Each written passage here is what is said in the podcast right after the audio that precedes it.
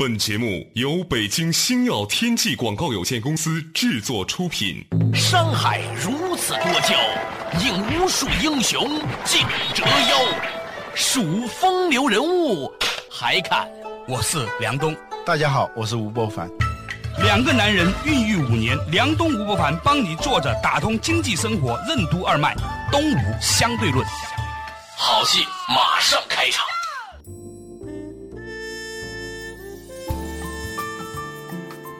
坐着打通经济生活任督二脉，大家好，欢迎收听东吴相对论，我是梁东，对面的依然是二十一世纪商业评论发行人吴伯凡，伯凡你好。大家好。最近呢，我有个朋友给我打电话呢，让我出席一个新闻发布会，我很好奇，我说你这个是什么事情啊？他是我的一个中欧同学，嗯，他跟我说呢，他有经历了一个很奇怪的事情，嗯，他的儿子呢，在某一个很偶然的阶段呢，被一个导演找去演了一部电影，这部电影呢叫《唐山大地震》，还挺出名的哈，前段时间哈。他是那个被无数次从废墟里拉出来那个小男孩啊，是男主角之一。他发现了他的孩子在演完这部电影之后呢，整个人一下子变了，很懂事，很珍惜生命，很爱所有的东西。就是说，他发现这个东西，你像一个七岁的小孩焕发出了一些东西，然后呢，他就觉得是个很有趣的事情。他后来呢，就感觉到戏剧或者是表演。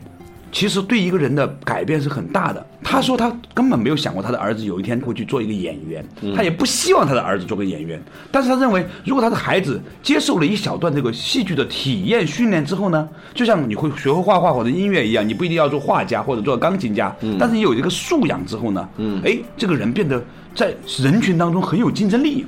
嗯，于是他就想做一个公司啊，就帮助培养那些将来不会做演员的普通人，了解戏剧。嗯，结果呢，他发现，在澳大利亚居然有家公司做了五十年干这个事儿，很成功。嗯，他就把这个模式整个移植到中国来，做了这么一家公司。嗯，我那天去看的时候呢，他正好在那个北京的史家小学呀，对史家胡同小学啊，很出名嘛，对吧？啊，赞助费要超过几十万，据说是全。中国最好的小学，我去的时候我很震撼，是我认为长得最像小学的一家小学啊！他们的那个课程我体验过一次，你知道一帮小朋友演什么呢？演一颗洋葱，然后呢，大家被装到披萨饼里面的感觉，然后进到微波炉里面，然后呢，所有的人要体验你怎么做个洋葱，然后慢慢慢被微波炉叮热了以后，就是说你要带入进去，感受到自己作为一个洋葱的感觉。嗯，哎，我旁边观察这个事情，我觉得很有趣，因为他。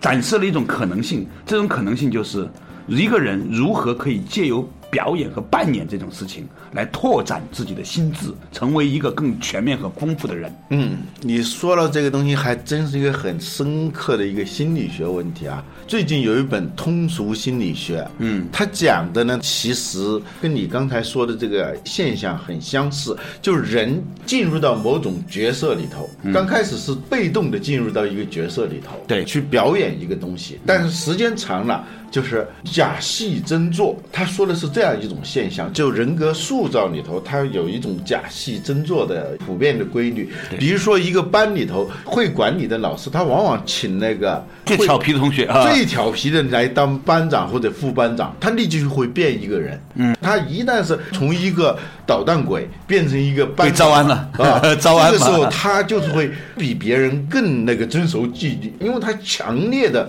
在。暗示自己，在强迫自己。我是个班干部，我是个班干部，甚至还会打小报告的事情，对，他还会干出来。呃，这种惨绝人寰的事儿，时间长了以后，他就变成了一个真的是一个班干部了啊，很优秀的班干部。就是说，你所扮演的角色反过来塑造你，这是一个普遍的规律。这本书呢，书商啊，为了把这个书卖得很好，就取了一个现在目前最流行的名字，叫什么？三个字：正能量。哦，就就是这个东西啊！对，他就是说，通过扮演某种正面的角色，嗯，而把自己的那个些负面的东西给逐渐的淘汰掉，嗯，啊，让个人的气场非常的强，非常的好，嗯，啊，是这么一本书啊。你说的这个事情啊，我觉得。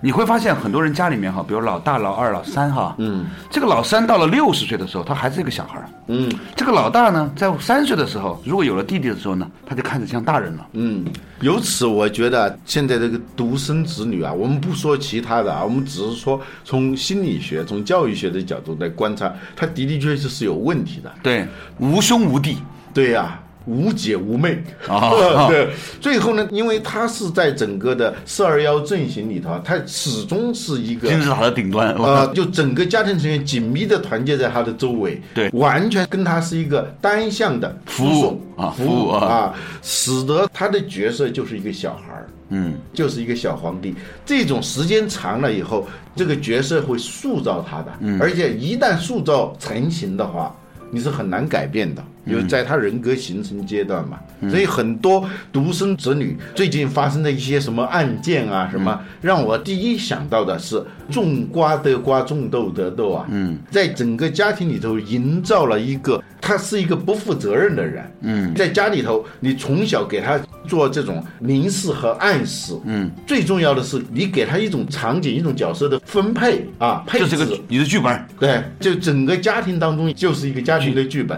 他老演那个角色的时候啊，那就完了。他只会演这个角色。只会演，他最后出去胡作非为，打人啊，又是什么强奸啊，什么，这是很自然的。对呀、嗯，所以呢，我那个朋友在聊到这个事情的时候呢，他们就说到说，其实，在西方也发现了这样一个问题。他们虽然没有中国那么极致，只有一个哈，嗯。但是呢，人口也越来越少。我问过他们一些国外的朋友，他们生孩子的原则是 everything，嗯，or nothing，就要不呢就不生，嗯，要不呢就生好几个，嗯，这样呢，他就是觉得这个孩子才是健康的，嗯，生一个的他们不干，嗯，因为一个你就等于是他的角色是没有分配的嘛，嗯，你发现家里头老大的性格，嗯，和老二的性格，老三。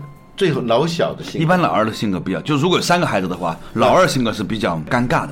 但是老二成才的可能性比较大，你知道吗？啊。他既演了弟弟，又演了哥。对他就是上上下下，他不像老大那么跋扈啊，也不像老幺呢那么骄纵，嗯，他要上上下下要平衡。平衡啊，不是说他的基因里头有这个东西，嗯，是因为他的那个剧本的那个角色啊，在家庭里头天天上演的这个角色来塑造着他，最后他形成了这样一个性格。所以老大适合做领导者，老二适合做管理者，那老三呢适合做消费者。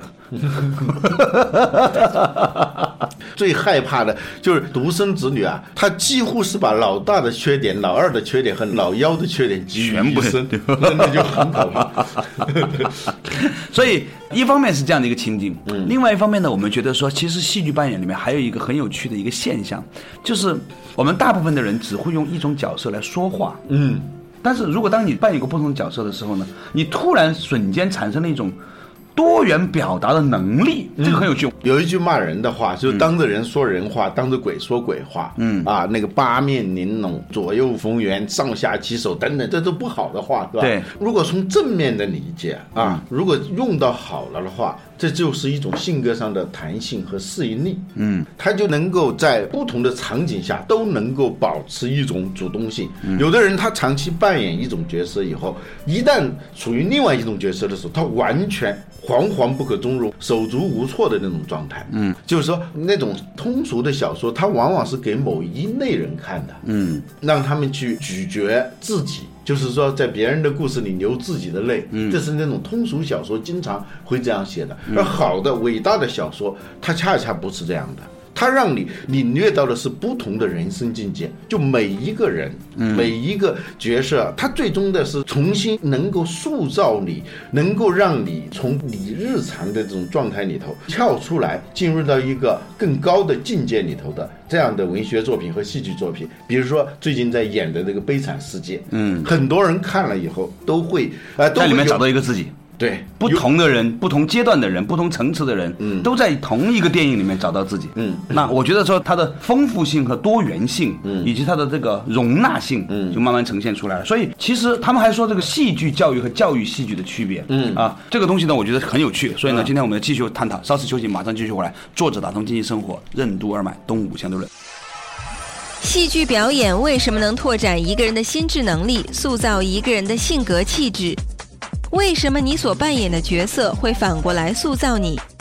有经验、懂管理的老师，为什么总会让最调皮的学生做班长？在有三个孩子的家庭里，为什么通常老大比较跋扈，老幺比较骄纵，而老二成才的可能性最大？长时间扮演一种社会角色，会对一个人的性格产生哪些负面影响？为什么说通俗小说往往是给某一类人看的，而伟大的文学作品则能令所有人在领略不同人生境界的同时塑造自己？欢迎收听《东吴相对论》，本期话题：人间是剧场。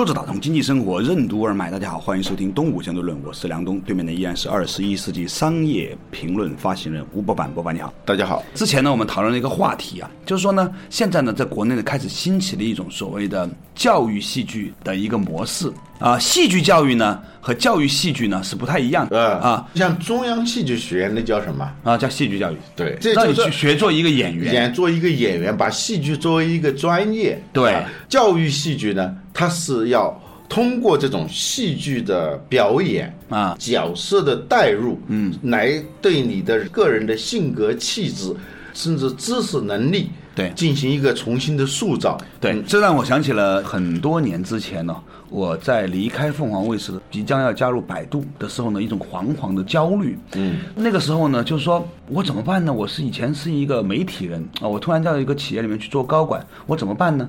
然后我呢去请教了一些老师，结果有一个老师给我讲了一句话，给我讲的很有意思。嗯，他说。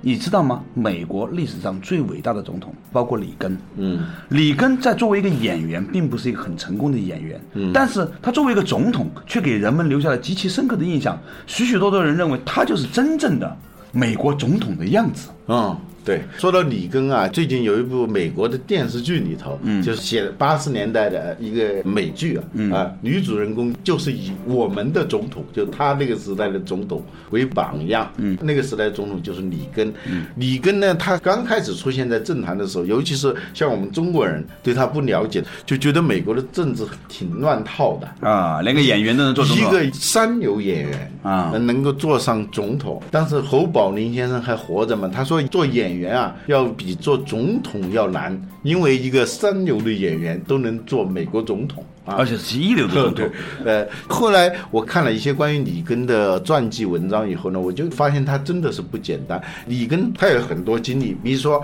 他在整个好莱坞，嗯，他虽然是个三流的演员，但是他组织能力非常强，嗯，他能够在演员当中有很大的影响力和感召力。后来他还做过一个职业很有意思的，就是通用电器。啊，他在那个公司做那个公司的新闻发言人。嗯，现在我们国家一些大型的企业逐渐的要建立这个新闻发言人制度，对。这是很重要的一个步骤。嗯，因为你发现好多公司。一般是老板出来说话，对。最后一开口就是漏洞百出，嗯，因为他不懂得那个角色的扮演，嗯，就他在公司里头啊，嗯，一直是说一不二的，对，啊，他一开口，别人是不敢说话的。嗯，所以呢，他的这种口气、这种说话的姿态，很容易被带入到他在跟公众说话的时候一模一样的。比如说你说话的时候漏洞百出，有可能，嗯，但是下面的人是不敢反驳你的，嗯，你以教训的口气跟别人说话，那你认为是很正常的，嗯，但是在跟公众来对话的时候，那跟媒体来对话的时候，你还用这种口气的话，那证明你很不懂得那个角色的切换的嘛，嗯，你就可能说话一开口便错。说的越多，错的越多，所以好多公司现在要成立这个新闻发言人。李根呢，他就是机翼，就通用电气的新闻发言人。嗯，这个新闻发言人的最重要的功夫是 communication，是沟通，嗯，就是跟别人之间的沟通。而作为一个演员，他不是说自己在那儿演的，一个他要跟这个剧本里头各个角色之间，他要充分的入戏，嗯，他要了解对方的情感诉求啊，那些隐性语言、那些潜台词，你都要很清晰的把握啊，然后做出适当的反应。最重要的是，你还要想象一个潜在的观众之间，你跟他是一种什么样的反应。所以呢，他的这种沟通能力，最后当他这个角色挪到通用电气的新闻发言人的这个角色的时候，非常好。嗯，就是说他在公众场合的那个演讲能力，嗯，完全培养出来。嗯，我们都知道这是一个大众沟通的时代哈，嗯尤其是越来越多的投票机制，类似于像微博啊、微信啊这种投票机制呢，让一个人你如何向大众说话，而不是向一个人说话的能力呢，就变得特别重要了。对。关键是呢，你知道在戏剧训练当中啊，他有些很有趣的手段，这些手段呢，我很很想跟你聊一下。最近呢，我认识了一个和尚啊，一个僧人啊，他之前呢在中央戏剧学院学习啊，他跟我分享了一些他这个经历之后，后来出家，然后了解佛教里面的一些很好玩的事情的东西的，包括所谓的禅定修行、棒喝的这种东西之后，我见过他，有一次你带我见过他嘛？，对对对，我觉得他真的是好像不是从终南山走出来的啊他是从古代走出来的。对我很少见到这种修行的人啊，真的像一个修行的人。啊呃，事实上来说呢，呃是他演的很像，因为我跟他很熟。但是呢，我觉得这个并没有贬义他真的刚开始的时候，他比他的老师走出来还要法相庄严。呃他告诉我说，其实他很惭愧，因为他只不过曾经是个演员。呃他开始的时候呢，他比别人演的更像一个古代的。就是你想象当中的僧人的样子，啊但是呢，我并没有贬义的意思。嗯他跟我说，他说实际上在他们这样一个领域里面，你知道有个人叫蒋阳金泽中产仁波切吗？呃，对他写过一本书叫《人间是剧场》哈。其实你借由扮演一个东西，最后你会成为这个东西。嗯，你借由扮演一个人，你就最后成为一个人。你扮演一个好人，扮演了一辈子。如果你每天二十四小时，每年三百六十五天，是吧？一百年你都扮演一个好人，你怎么会不是一个好人呢？那个陈小旭去世的时候，很多人认为他是入戏太深嘛。哦，对对对，就是因为《红楼梦》的原因是吧？林妹妹，她也就演过那一部戏，她对一直沉浸在那个里头。就是我们从一开始说的那本书，就是你所扮演的角色，最终会塑造你。嗯呃，表面上我们一说哪个艺术家是他塑造了某个角色，嗯，不对，嗯，是那个角色最终塑造他。对啊，就是说，我相信梁朝伟在拍那么多的那个王家卫的电影之前，他不是今天我们所说的梁朝伟，对吗？嗯，你看过梁朝伟当年在 TVB 做活动的时候，那个穿着红色的、绿色的裤子，然后呢 跳来跳去的样子吗？我告诉你，我看过，他完全不是现在的梁朝伟。我相信是因为王家卫让梁朝伟演了这些戏之后，最终让梁朝伟定型成现在的梁朝伟。然后呢，梁朝伟也享受了这个过程，然后就形成正教效应，啊最后强化了。他是一个正反馈，对不停的反馈嘛他扮演这个角色啊，以至于别的导演演这这个找梁朝伟演角色，对啊，他就会自我也要求你要演成这样对，就是我 你怎么演的不像梁朝伟呢呢？调皮捣蛋的一个小男孩，他当班长以后的那个是一样的。对啊，他当班长以后，他是个正反馈吧，不停的，他越来越像班长。啊后来发现那个老师果然英明哈，这就是国际章。为什么国际章成为国际章的原因是吧？因为他开始的时候就在国际导演面前演戏。好了，稍事休息，马上继续回来。作者打通经济生活任督二脉，东吴相对论。观察生活，释放天性，为什么是戏剧的主要功能？教育戏剧和戏剧教育有什么区别？西方国家的公益组织和商业机构是怎样通过教育戏剧帮助人们塑造人格、培养气场、赢得尊严的？为什么说中国人擅长驯化和听话，却缺乏介于忍气吞声和撒泼蛮缠之间有理有利有节的表达和沟通的能力？什么是表演的正反馈？扮演不同角色的多元表达能力，为什么能增加一个人应对不同场合的主动性和适应性？文章之道为什么就是观世音菩萨？欢迎继续收听《东吴相对论》，本期话题：人间是剧场。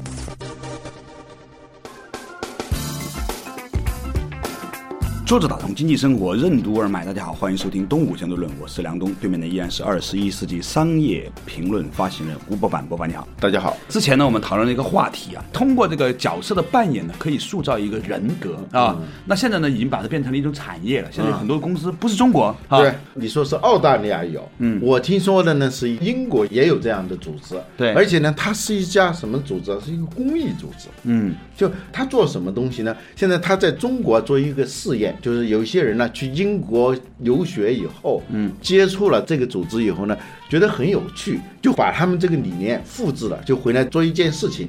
就到那个一些女工很多的那些制造企业，比如珠三角，你想同一性别的人太多的地方，他生活是很沉闷的，呃，或者说是很单一的。他们首先一件事呢，就是要改变他们的那种状态，就让他们或者是用一个简单的剧本，或者是发动他们自己去编一些剧本，嗯，然后分别去扮演。那些角色刚开始的时候，大家有点不是太投入，渐渐渐渐加入到这个表演团队的人啊，他的状态就很不一样了。嗯，假如说他演了一个角色，像《威尼斯商人》里头的那能干的那个女商人的话，渐渐渐渐他就会带入的。嗯，当然他们做这件事情呢，一个是丰富他们的业余生活，最重要的是让他们通过这种戏剧的扮演锻炼了几个能力，一个是。